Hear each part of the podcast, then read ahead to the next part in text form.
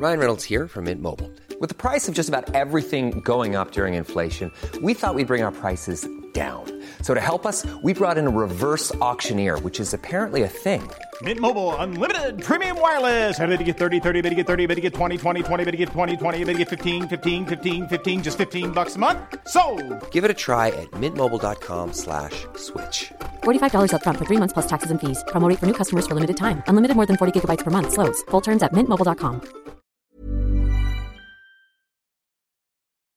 Who are you? What are you doing in my house? I've come to answer your prayers. Life has no meaning anymore, does it?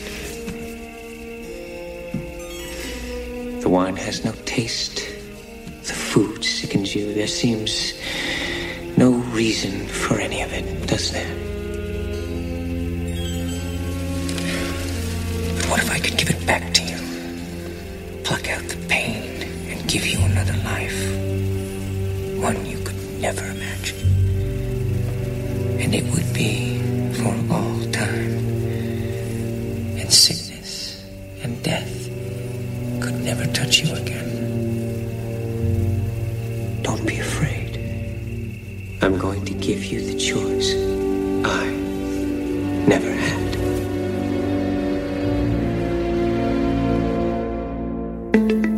Escuchas. Escuchas un podcast de Dixo. Escuchas. Filmonauta. Filmonauta. Con Dani Sadia. Por Dixo. Dixo. La productora de podcast más importante en habla hispana.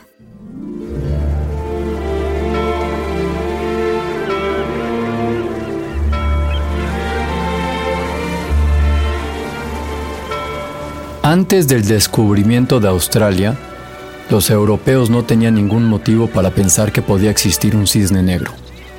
Hasta que llegamos a Australia, y el descubrimiento de una sola ave acabó con siglos de evidencia. Este hecho ilustra una grave limitación de nuestro aprendizaje a partir de la observación y la experiencia.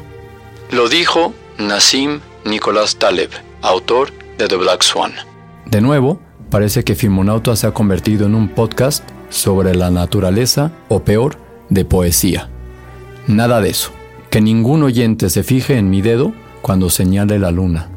El cisne negro para Taleb y para nosotros a partir de ahora señala hechos altamente improbables que no podemos prever, pero que suceden. Nota al calce. Aun cuando Filmonauta es fan from hell, admirador y amante incondicional de Natalie Portman, Mon Amour, en este episodio la referencia a Black Swan no es la película de Darren Aronofsky.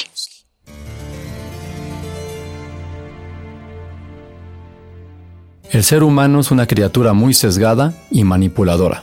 El problema viene de que su cerebro también es muy sesgado y manipulador. Así que reaccionamos ante los supuestos improbables de una manera divertida. Una vez que ocurren, siempre decimos, los había visto venir. Mentira, no vemos venir nada. Nos limitamos a ejercitar la predictibilidad retrospectiva. Es decir, lo predecimos una vez que ha sucedido. Así cualquiera, tan fácil como torear desde la barrera. Es muy divertido ver todas las teorías de conspiración que están creadas una vez de que un hecho ha sucedido. La cuestión es que los cisnes negros tienen un impacto extremo en nuestras vidas. Nos cambian nuestra manera de ver el mundo y una vez cambiada volvemos a pensar que somos capaces, de nuevo, de predecir el mundo. Ejemplos, el 11 de septiembre es un clásico. Tras los atentados a las embajadas de Estados Unidos en Kenia y Tanzania, ni el más avispado analista pudo decir definitivamente en el siguiente atentado reventarán aviones contra edificios. No, era algo absolutamente inesperado que revolucionó la seguridad aérea. ¿Se imaginan un mundo en el que no te cachen y te quiten el cinturón y las botas antes de subir al avión? Pues ese era el mundo anterior al 11S.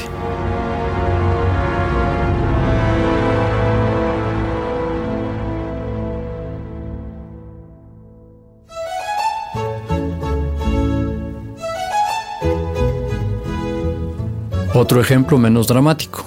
Harry Potter. 1997, albores de la era digital. Grandes frases del momento. Los niños no leen, no se concentran, se pierde el hábito de lectura, etc. Una mujer publica un libro de más de 300 páginas sobre un niño mago. Nuestra visión del mundo de entonces diría, se arruinará. Lo que sucedió es lo contrario, solo del primer libro vendió 110 millones de ejemplares y 450 millones en todas sus continuaciones. Por tanto, todos de acuerdo, somos torpes en adivinar lo improbable. Y en el cine, tanto de lo mismo. Vámonos a una película de Hollywood. 1966, dos años antes de su estreno en 1968, un productor llamado Mort Abraham y un diseñador de producción llamado Arthur P. Jacobs tienen la genial idea de hacer una película de una novela francesa en la que unos astronautas aterrizan en un planeta en la que los humanos son cazados por deporte. Uf, dirían algunos jefes de estudio. No, no, la cosa no acaba ahí. Los actores serían de lo mejor, pero irían cubiertos con unas máscaras de simio. Como contaba Abraham, todos los estudios les dijeron que no, dos veces.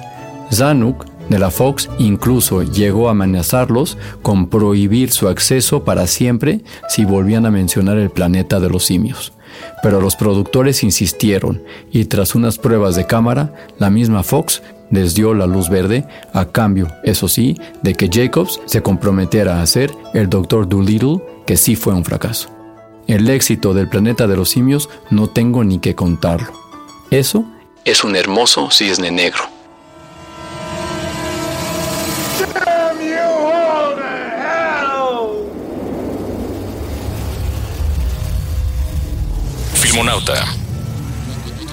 Otro ejemplo. Imagínense que quiero hacer una película de una estrella del cine venida menos que hace amistad con una mujer joven en Tokio. Uf, qué pereza dirían. No son hipócritas. Es más, les añado que en la película apenas habrán diálogos y sin embargo habrá mucho plano de alfombra y pasillo de hotel. Uf, qué pereza. ¿Y ya saben de qué hablo? Lost in Translation de Sofía Coppola costó 4 millones de dólares y recaudó 119 millones, y se llevó un incomprensible Oscar al mejor guion original. El guion tenía solo 70 páginas. Filmonauta. Podría seguir con ejemplos hasta el infinito, y algunos ya los hemos mencionado en Filmonauta, como la anécdota de cómo Brian De Palma se cachondeaba de George Lucas en el primer screening de Star Wars. Pues, aunque nos parezca de puro sentido común asumir lo impredecible de los éxitos comerciales, entre los cuales abundan múltiples cisnes negros, los ejecutivos de los estudios no lo ven así. Son víctimas de lo que Taleb llama la evidencia silenciosa. La evidencia silenciosa es un mecanismo por el que mantenemos la ilusión de que podemos entender el mundo y de que somos capaces de anticipar lo que va a ocurrir.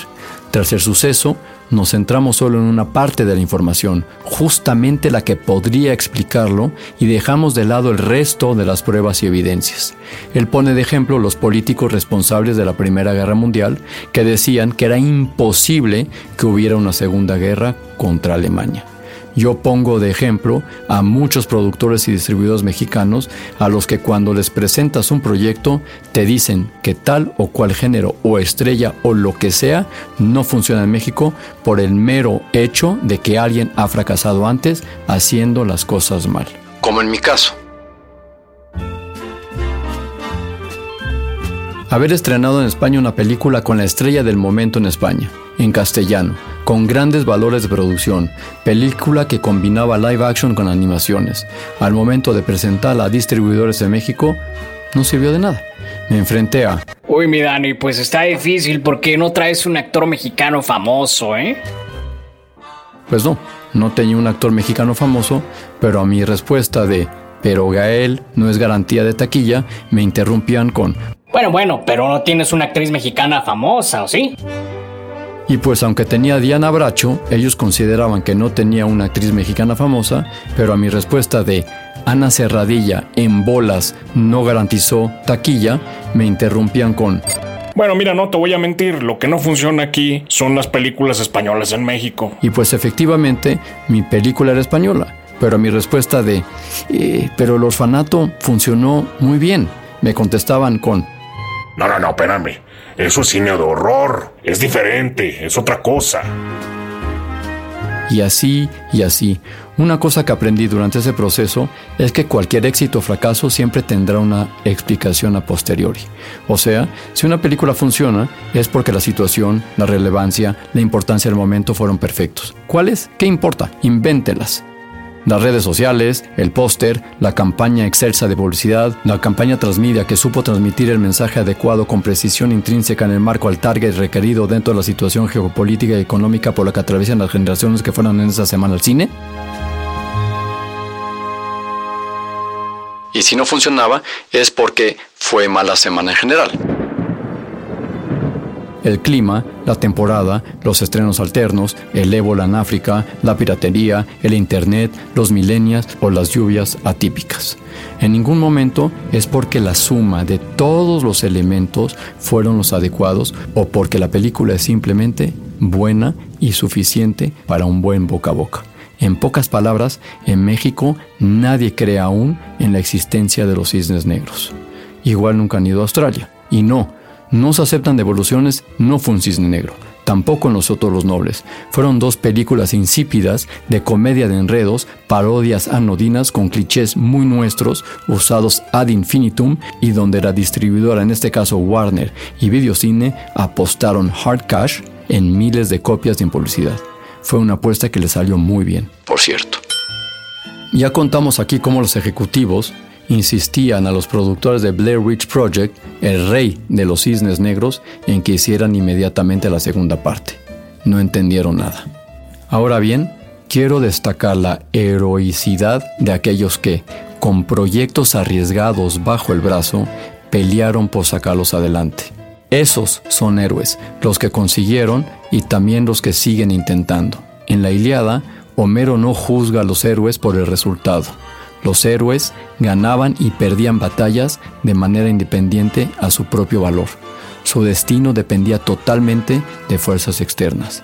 Los héroes son héroes porque se comportan como tales, no porque ganen o pierdan, sino pregúntenle a los personajes de Game of Thrones. Esto es Filmonauta y nos escuchamos una vez más la próxima semana.